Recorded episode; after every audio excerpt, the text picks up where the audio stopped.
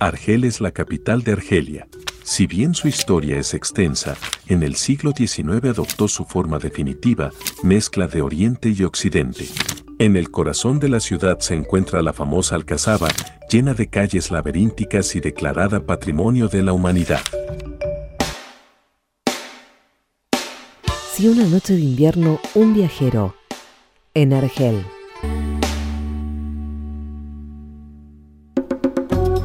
Lo primero que salta a la vista de Argel es que se trata de una capital que tiene casi las mismas letras que el país al que pertenece, Argelia. A diferencia de ciudades como México, Panamá o Guatemala, que tienen exactamente las mismas letras que el país en el que están, Argel tiene 5 de 7 letras iguales. Esto la convierte en la única capital del mundo cuyas letras representan el 71,428571428571% del nombre de su país.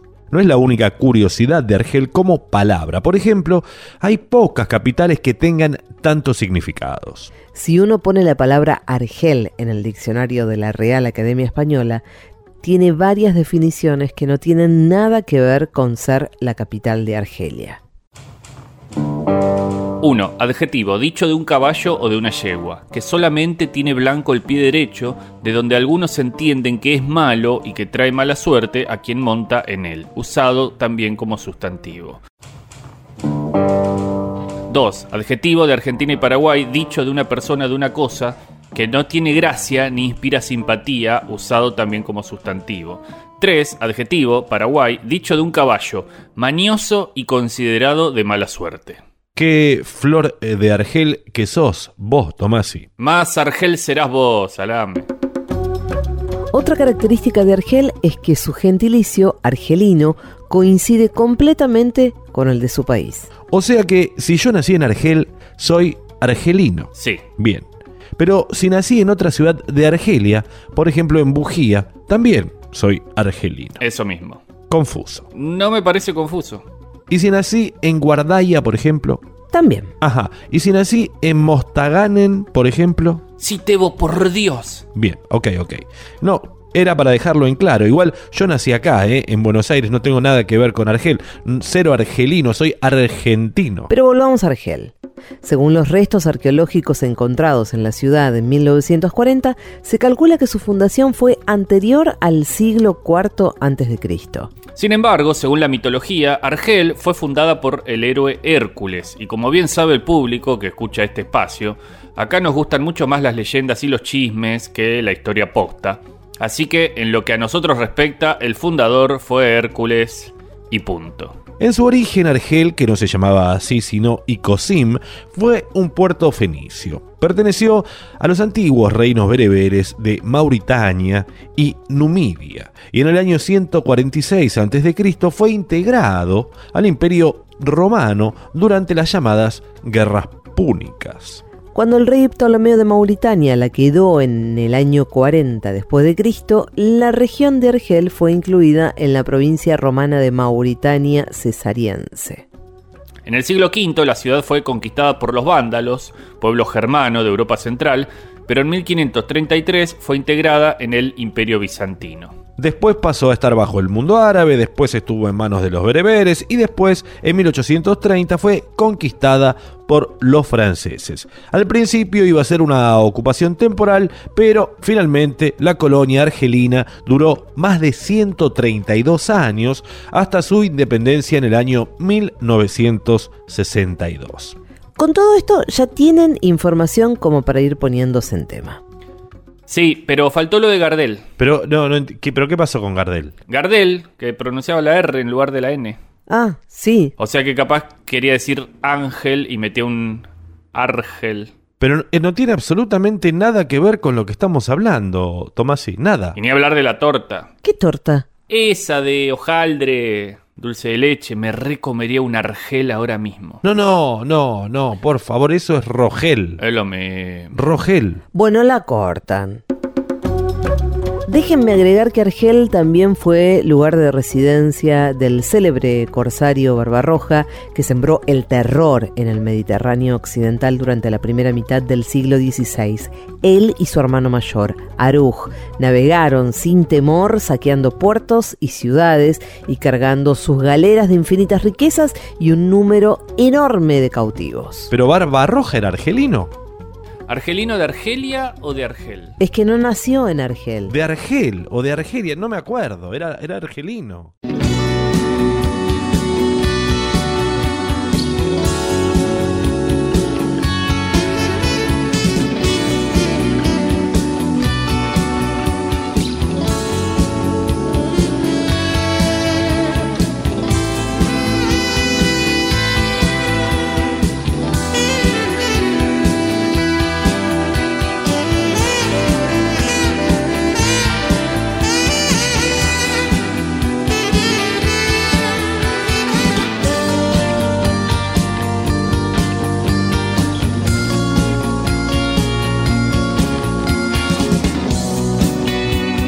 Si una noche de invierno un viajero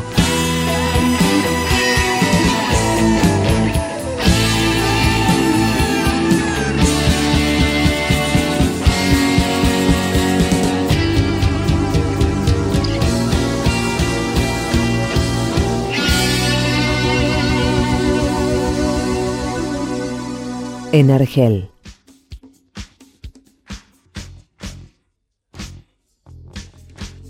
El 8 de enero de 1957, el general francés Jacques Massou entró en la ciudad de Argel con un escuadrón de 8.000 paracaidistas y declaró la ley marcial.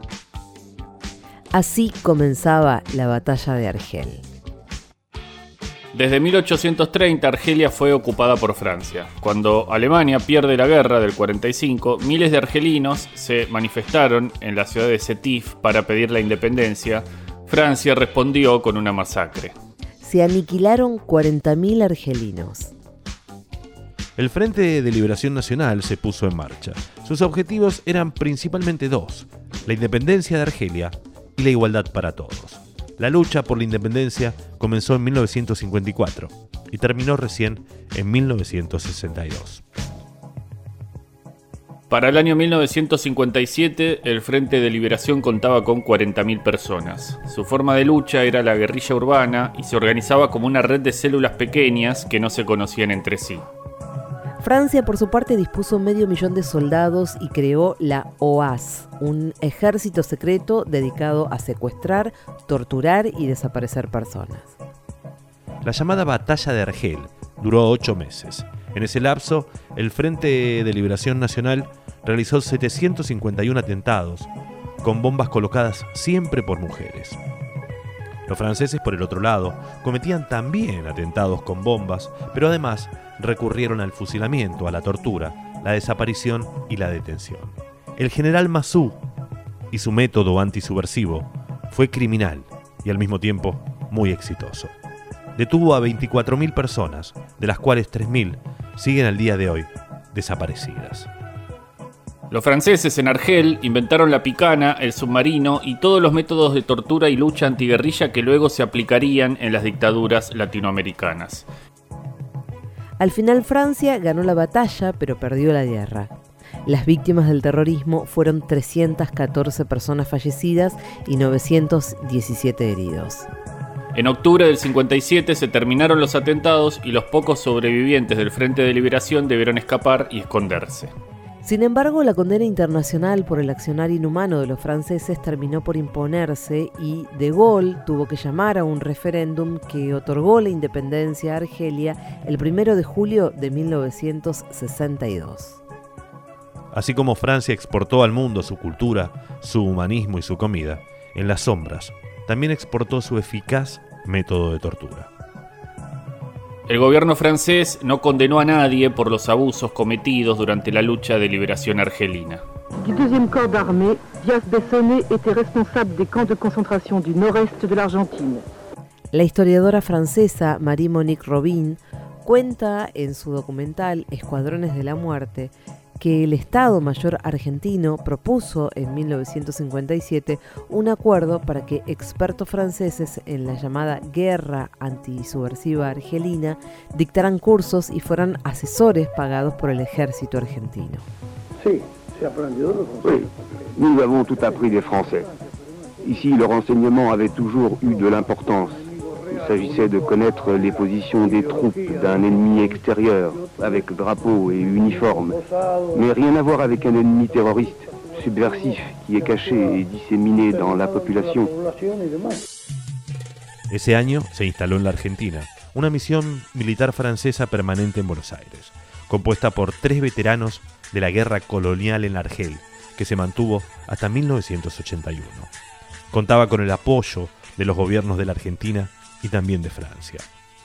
En ese marco, llegaron a la Argentina los tenientes coroneles François Patrice Badi y Patrice de. Están en todos los lugares. Ils sont partout.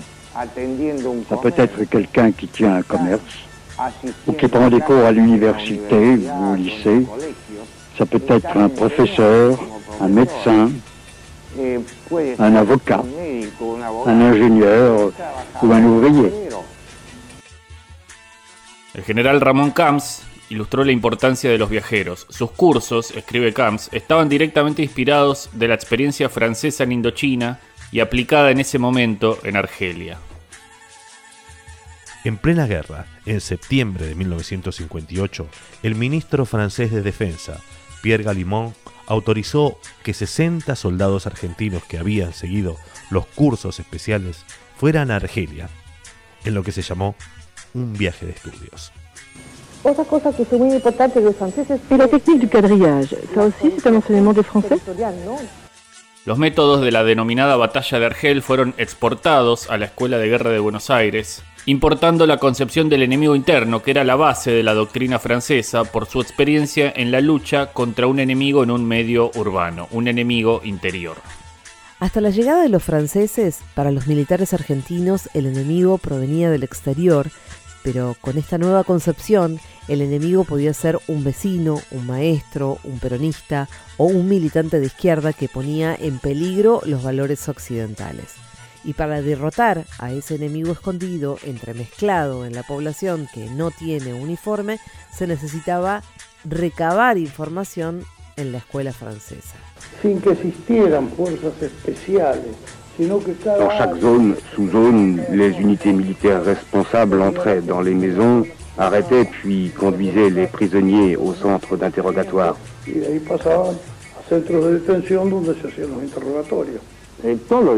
Toute l'armée a participé. Toute. La inteligencia es fundamental, y quien dice inteligencia dice interrogatorio, y entonces tortura, y luego, para deshacerse de los torturados, lo que llega es la desaparición de las personas. Entre 1963 y el 73 hubo una interrupción en la colaboración francesa, pero esta se reanudó a pedido de los argentinos. En abril de 1974, Francia mandó a Buenos Aires al coronel Pierre Servan, excombatiente de Indochina y de Argelia, especializado en los interrogatorios. Servan trabajó en la oficina número 3, situada en el piso 12 del cuartel general del ejército argentino, y dio cursos en esa sede y en las provincias, por donde pasaron hombres como Bussi, Videla, Viñone, Vilas y Arguindegui.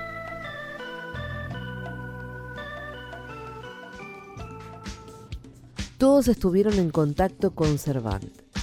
Bebieron la cultura de la tortura francesa y absorbieron los libros teóricos de Tranquier como agua bendita.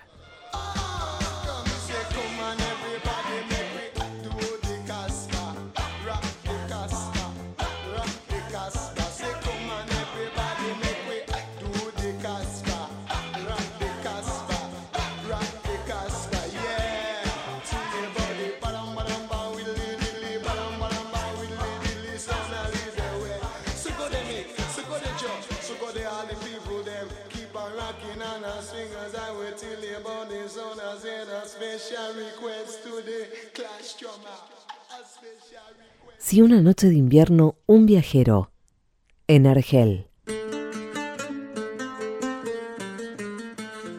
Desde Argelia hasta Portugal, desde el Líbano hasta las columnas de Hércules, pasando por Túnez, Marsella, Génova, Venecia, Nápoles, Atenas, hasta las fronteras del mundo conocido, incluso más allá. Los marineros de la antigüedad conocían una lengua hoy desaparecida. Podemos solo imaginarla, reconstruirla mentalmente. Es una lengua misteriosa y fascinante a la vez que se llamaba el sabir. Una fusión de varias lenguas y dialectos de varias regiones del Mediterráneo. Cervantes, se sabe, tuvo varias vidas. Antes de escribir El Quijote fue marinero, combatió en la batalla de Lepanto y pasó cinco años preso, cautivo, en el puerto de Argel ese enorme nido de piratas del todo el Mediterráneo allá por el siglo XVI. Soy cantor, soy embustero, me gusta el juego y el vino, tengo alma de marinero. ¿Qué le voy a hacer si yo nací en el Mediterráneo? Nací en el Mediterráneo. Orgullosos y confiados de la victoria que habían logrado los cristianos frente a los turcos en la batalla de Lepanto, los hermanos Rodrigo y Miguel de Cervantes Saavedra se disponían a volver a España a bordo de la galera El Sol. Todo iba viento en popa hasta que una flota de corsarios, capitaneada por Arnumamí, asaltó la nave.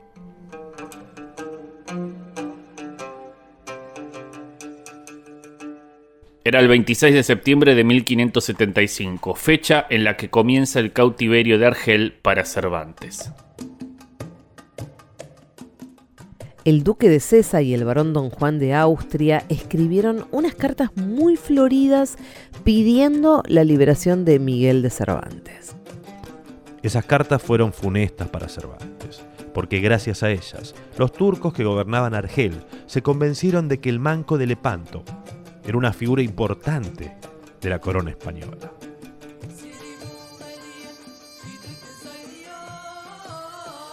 Pidamos cualquier guita de rescate, dijeron, y así fue como exigieron para su liberación la friolera de 500 ducados. Por supuesto, Cervantes no tenía a nadie que pague por él y por su hermano ese dinero. La idea entonces fue escapar. Tuvo cinco intentos, dos por mar y tres por tierra. Todos, todos fracasaron. Finalmente sería puesto en libertad gracias a los padres trinitarios. En el 1580 pagaron los 500 ducados. En esos cinco años en Argel, Cervantes aprendió todo lo que necesitaba para volverse el escritor que luego deslumbraría al mundo. La Argel de Cervantes era una ciudad de piratas y corsarios, de artistas, charlatanes, cortadores de historias, de moros y cristianos, de ladrones y pecadores una urbe internacional, cosmopolita. Sin embargo, poco se sabe de los años de Cervantes en Argel. Hay tanta oscuridad en cuanto a sus cinco años argelinos que el escritor Juan Goitisolo atinadamente caracteriza la escasez de datos como el hueco, el vórtice, el remolino en el núcleo central de la gran invención literaria. Esta girará alrededor de lo omitido. Hay varias obras de Cervantes dedicadas a Argel, pero nos interesa sobre todo el capítulo del Quijote conocido como La historia del cautivo. El episodio no tiene ninguna relación con la historia general y viene justo después de un debate muy profundo entre Don Quijote y Sancho Panza sobre las armas y las letras. La historia del cautivo nos cuenta la historia de un soldado español hecho preso en Argel y la historia de amor que va a tener con Zoraida, una rica y preciosa mora de la ciudad. Es en esa historia donde Cervantes nombra al pasar al Sabir. Tres líneas dentro de una historia marginal en la gran novela mundial llamada El Quijote. Solo tres líneas. Esa es la única referencia al Sabir. Una lengua que en toda la barbería y aún en Constantinopla se halla entre cautivos y moros, que ni es morisca ni castellana ni de otra nación alguna, sino una mezcla de todas las lenguas, con la cual todos nos entendemos.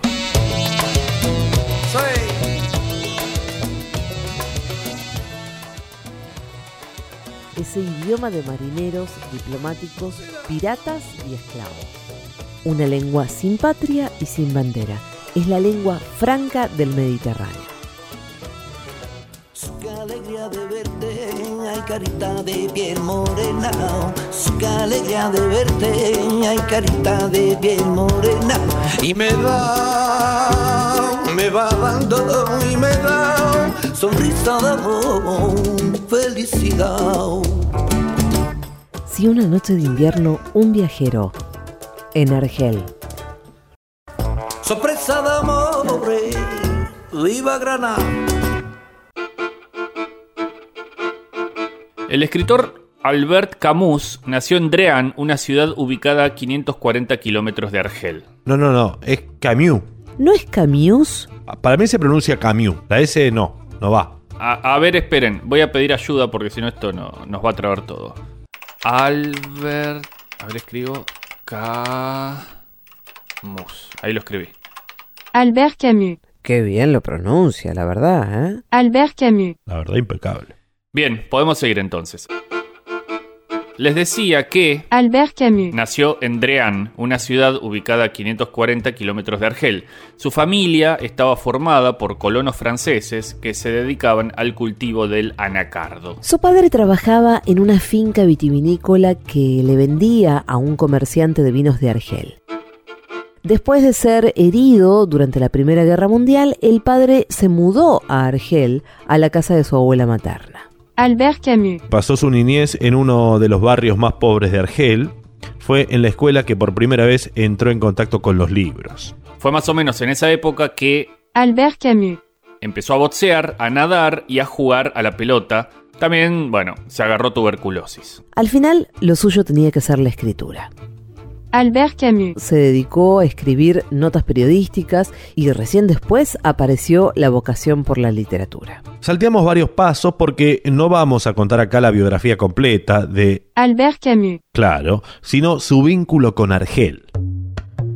Y ahí hay que ir hasta 1942, año en el que Albert Camus. publica su primera novela, El extranjero. En ella relata la vida de Meursault, un tipo que, como él, es francés nacido en Argelia.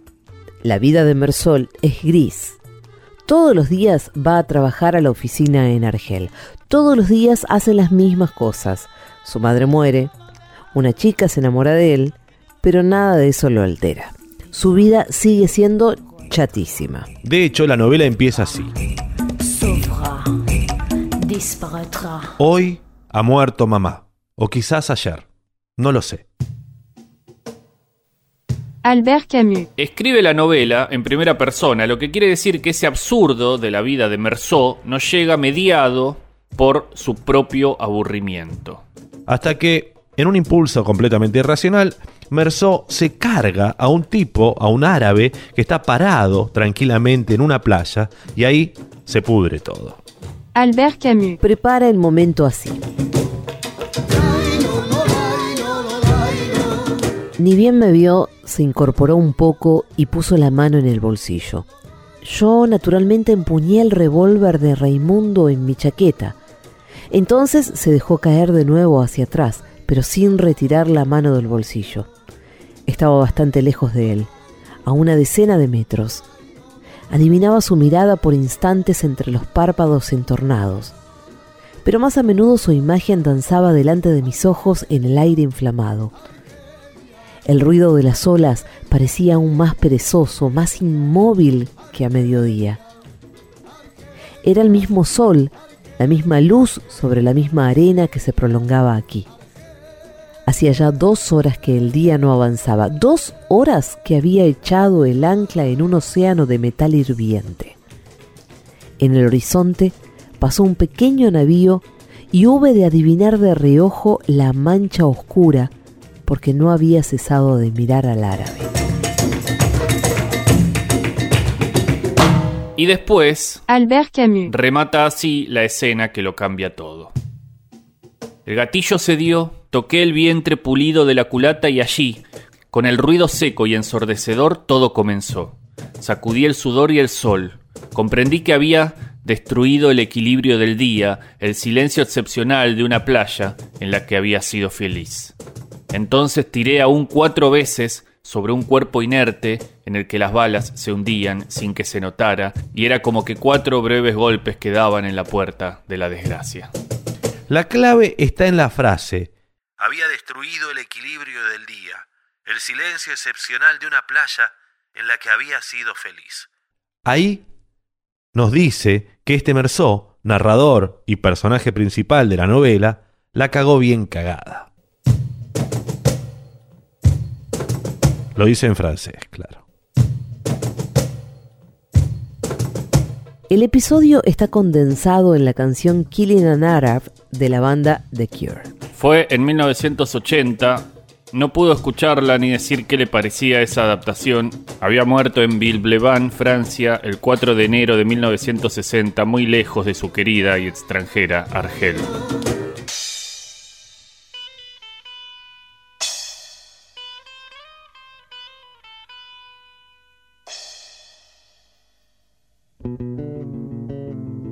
Si una noche de invierno un viajero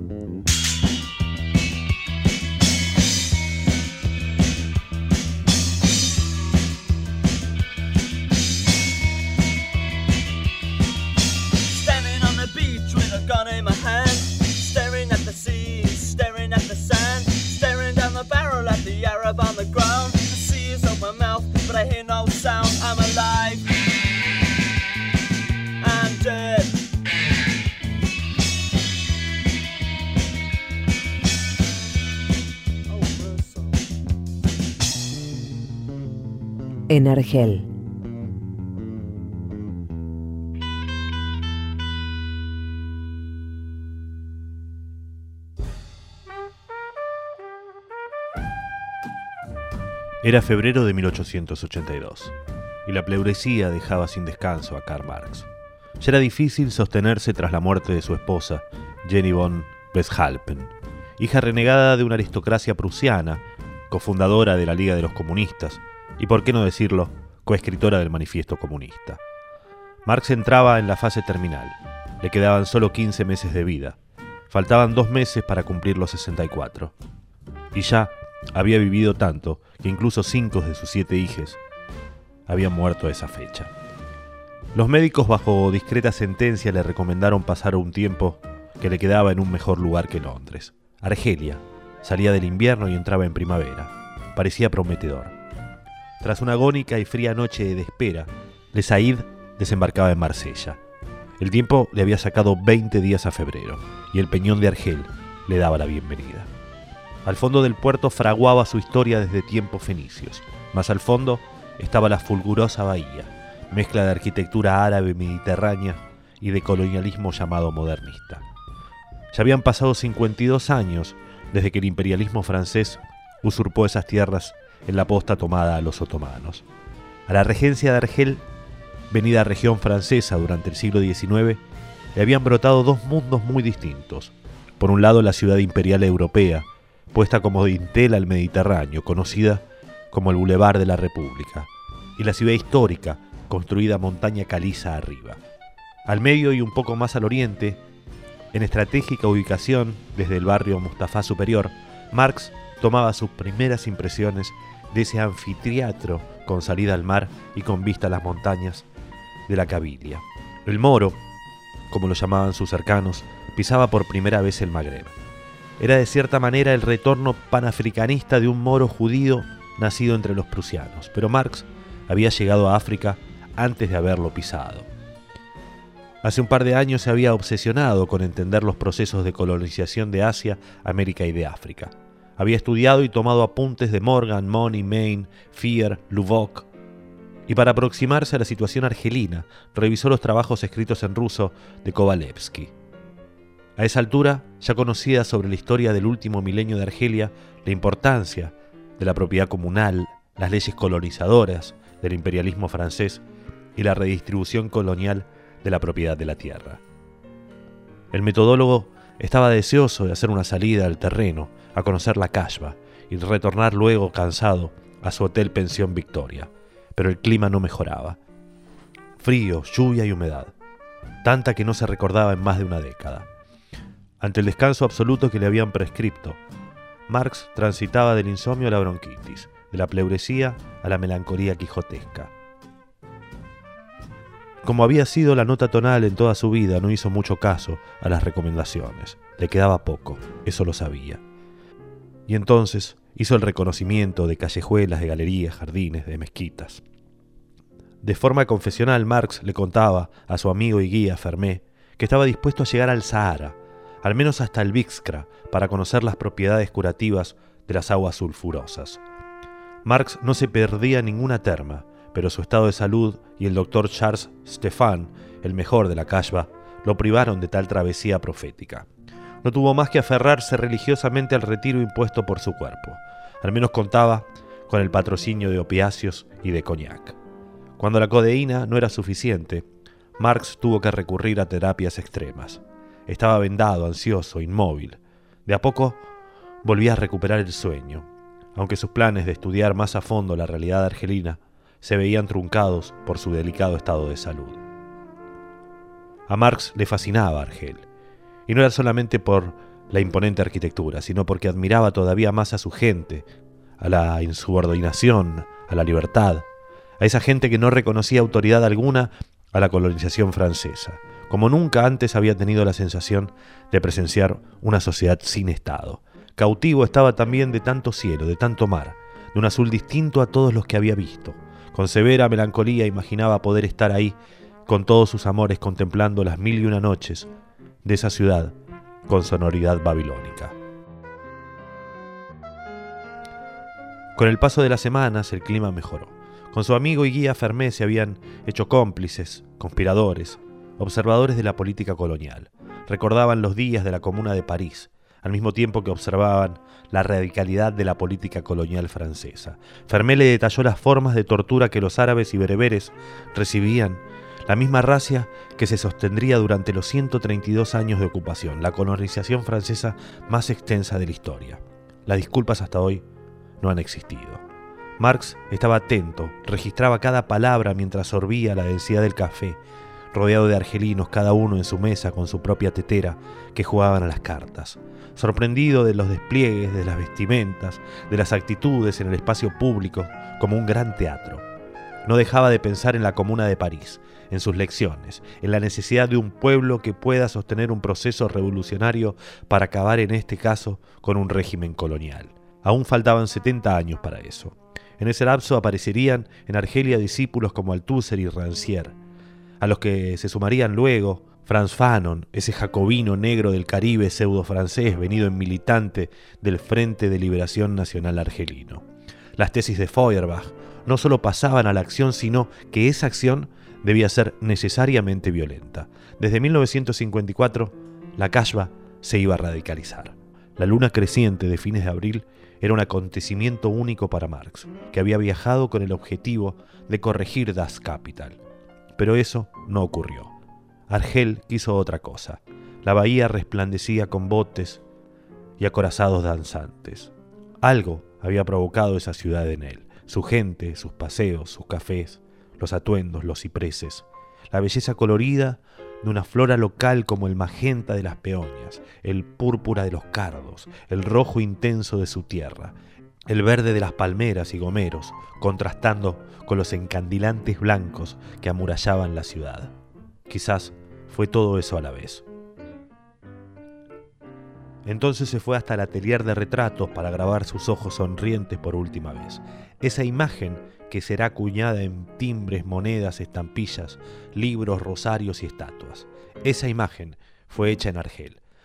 Su fotografía se convertirá en el satélite argelino que más vueltas ha dado al mundo. Los olivos comenzaron a florecer. A 73 días de su llegada, Marx partía de África. Pero en África se quedaba el marxismo y su eco iba a resonar en la ciudad alta de Argel.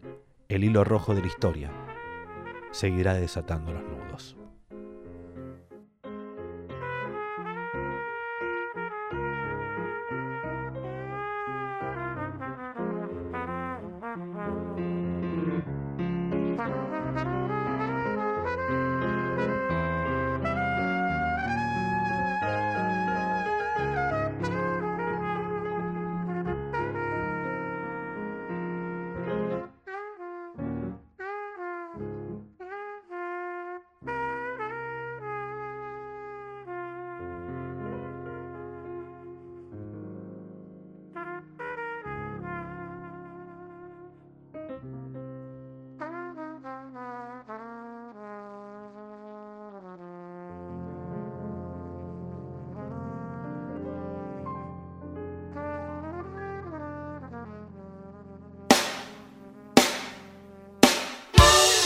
Buenas noches y muchísimas gracias. Ha sido un placer. Gracias Argentina, los quiero con todo mi corazón. Gracias por hacerme vivir estos momentos, gracias. Gracias, chao.